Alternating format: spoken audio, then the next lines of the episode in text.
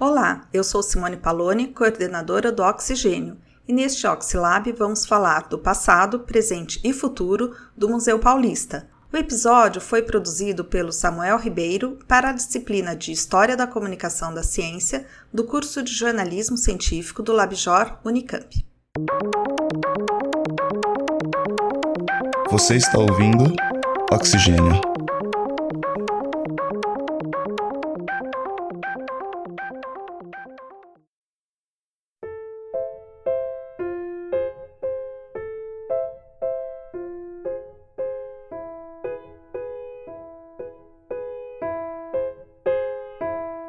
Atenção, uma notícia que acaba de chegar: um incêndio de grandes proporções está destruindo nesse momento o Museu Nacional no Rio de Janeiro. O fogo começou por volta das sete e meia da noite.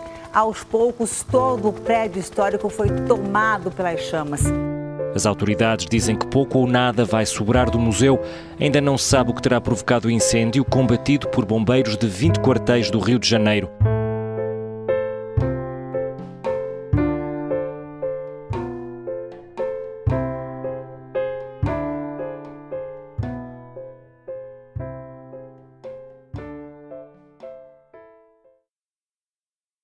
A primeira vez que eu visitei o Rio de Janeiro foi no ano passado, e eu dei o azar de chegar bem no dia em que o Museu Nacional pegou fogo. Eu lembro que eu tinha acabado de chegar no quarto do hotel, sentei na cama, liguei a TV e fiquei muito triste com aquelas cenas, porque eram séculos de história que eu nunca mais ia poder visitar.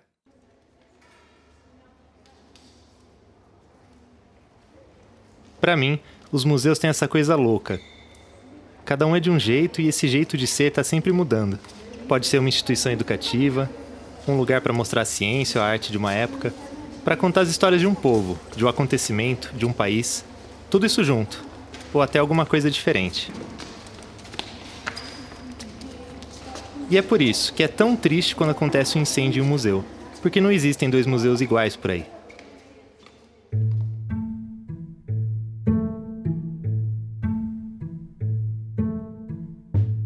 Eu sou Samuel Ribeiro e neste podcast vou falar sobre um museu que não pegou fogo. O Museu Paulista, fundado no século XIX e que foi o primeiro museu público do estado de São Paulo.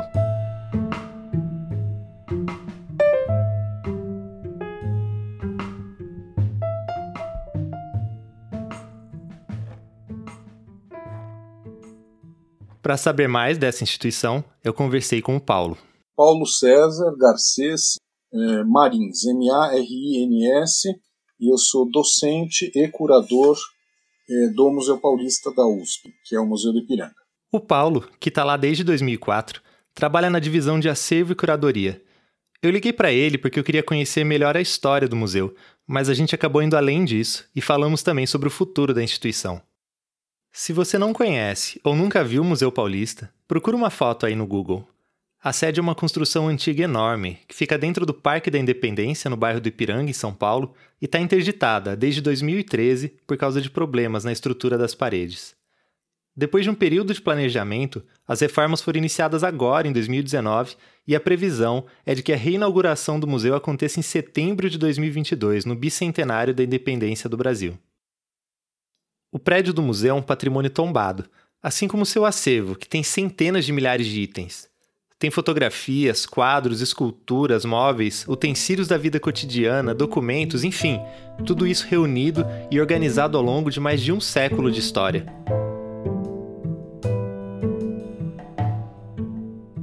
O Museu Paulista vai ser inaugurado e aberto ao público em 1895 e num contexto importante de transição política do Brasil.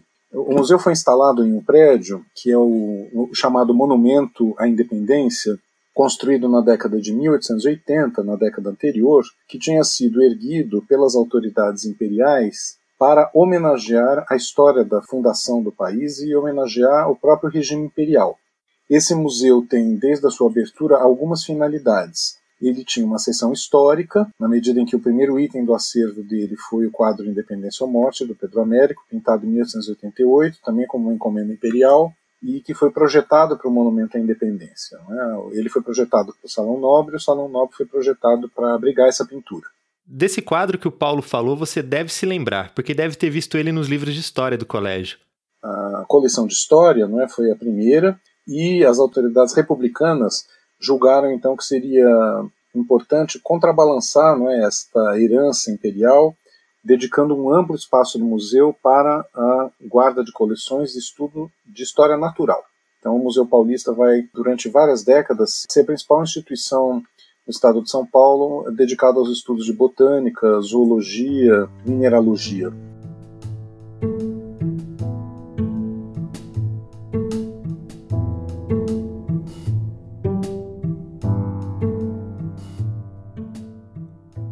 Paulo me explicou que lá no começo o museu não era muito especializado e tinha vários tipos de coleções, o que era bem comum nos museus de países americanos.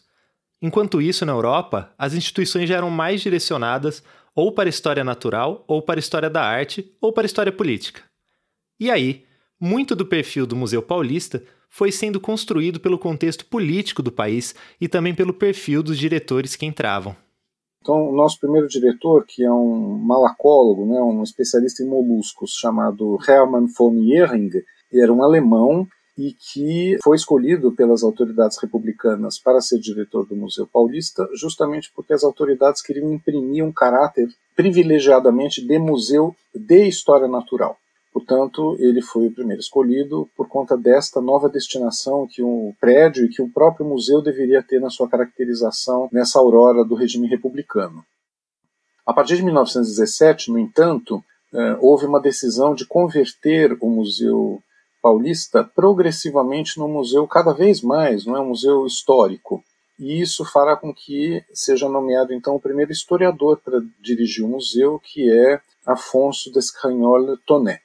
E o Toné será o grande responsável por firmar no museu a sua uh, característica de museu histórico. O Toné, que foi professor da USP lá no comecinho da universidade, ficou como diretor até 1945 e logo depois entrou o Sérgio Buarque de Holanda, também historiador e que dispensa apresentações. O Paulo contou para mim que o museu sempre foi próximo da USP e que por um bom tempo ele foi visto como um órgão complementar dela, foi só em 1963 que ele foi oficialmente incorporado à universidade. Desde 63, os nossos diretores foram é, necessariamente todos professores da Universidade de São Paulo, característica essa que nós mantemos até hoje. E foi na gestão de um desses professores, o Piano Bezerra de Menezes, nos anos 90, que o Museu Paulista passou a ser um museu exclusivamente histórico, com foco na história do estado de São Paulo.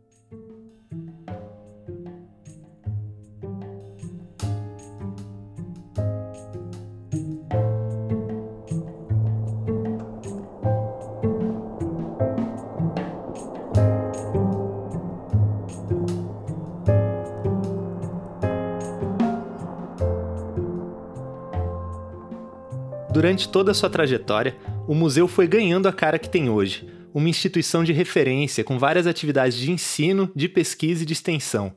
Então eu fiquei curioso para entender como é que foram os impactos sobre tudo isso desde que o prédio sede foi interditado. Desde que foi então detectado né, o problema estrutural e a nossa diretora, a professora Sheila Valber Orstein, naquele momento nossa diretora tomou a decisão acertadíssima não é, de de interditar o prédio e de iniciar o processo que nós nos encontramos até hoje, o prédio passou a perder então muitas atividades que aconteciam lá dentro. A administração do prédio já não estava mais lá, inclusive, né, para uma questão de espaço, mas uh, os laboratórios, as reservas técnicas, uh, as atividades de aulas e as atividades educativas passaram a ser exercidas em, em imóveis que nós alugamos por meio de recursos da Universidade de São Paulo em torno do museu. O que a população mais lembra de um museu são as suas exposições, mas para que elas aconteçam, tem todo um processo de trabalho que tem que vir antes. Os acervos precisam ser conservados, restaurados, catalogados, estudados, enfim, é muito suor e esforço ali nos bastidores. E nada disso parou de acontecer depois que o prédio foi interditado.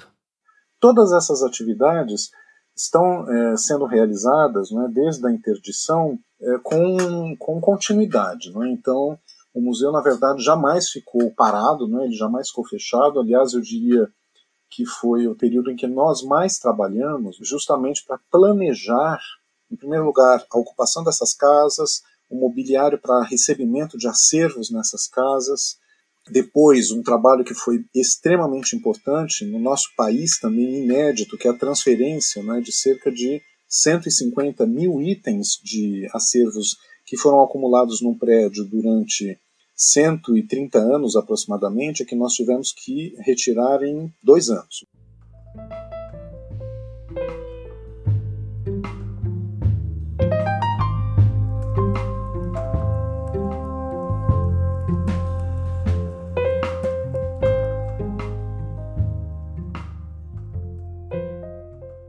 Outro trabalho que a equipe fez nos últimos anos foi definir as necessidades do museu para o futuro, e foi com base nisso que os arquitetos elaboraram o projeto da reforma, que começou faz pouco tempo.